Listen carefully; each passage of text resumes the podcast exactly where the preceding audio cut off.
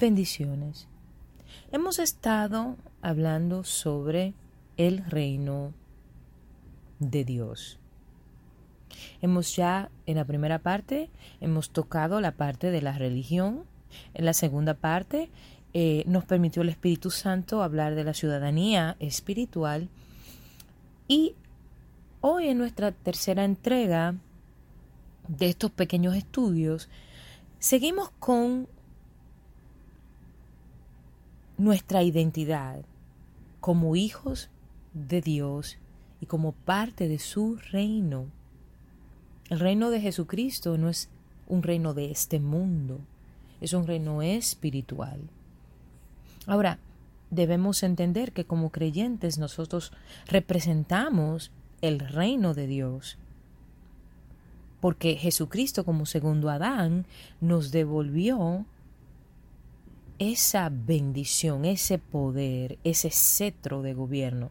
No es un cetro de gobierno físico, es, en el espíritu. Ahora, para ser embajadores de Jesucristo, debemos representar su gobierno. Es como, eh, vamos a suponer, la monarquía inglesa. Donde quiera que van, el príncipe Harry y el príncipe William, ellos representan el, toda la aristocracia monárquica de Inglaterra y de Europa en general.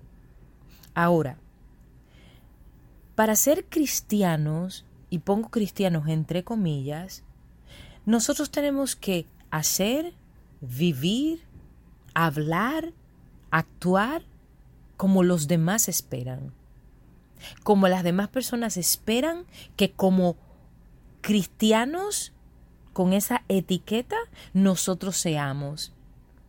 Debemos recordar que las personas tienen una idea fabricada, prefabricada, de lo que supuestamente debe ser un cristiano.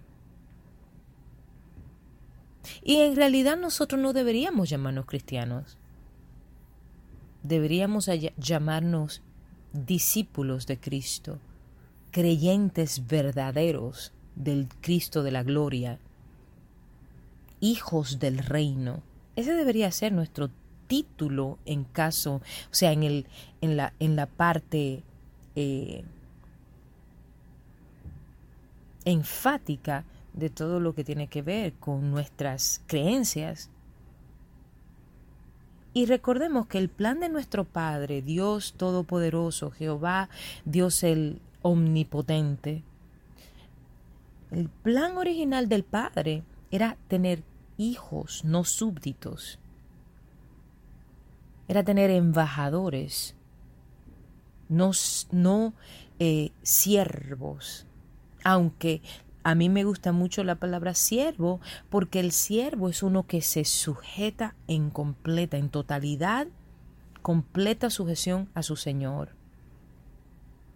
El plan de nuestro Padre era tener hijos que representaran, que extendieran su reino espiritual al reino terrenal aquí en la tierra. Para eso creó Adán y a Eva. Para eso dentro del Edén creó un huerto lleno de bendiciones. Para eso le dio a Adán, al primer Adán, y por supuesto al segundo Adán, Jesucristo, la facultad de ser bidimensional. Recordemos que nuestro Padre, Jehová, es rey. So, él no quiere súbditos, él quiere hijos, él anhela familia espiritual a la cual bendecir, a la cual dar, a la cual ungir, a la cual usar.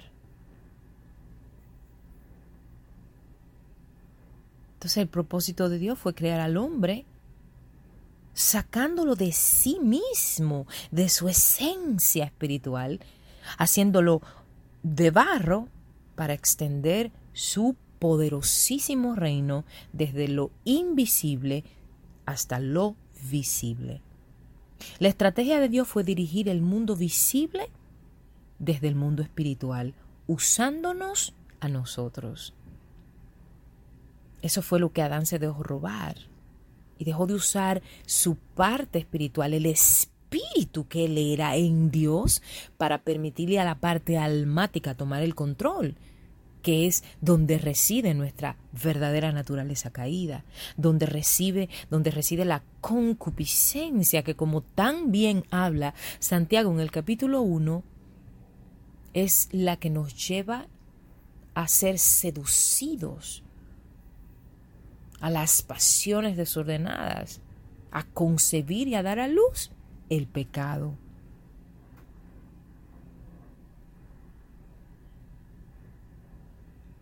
Hasta aquí, mis amados hermanos, la tercera parte, la tercera entrega de El Reino de Dios. Pastora Itz Hernández con ustedes. Dios les bendiga infinitamente. Sea la paz.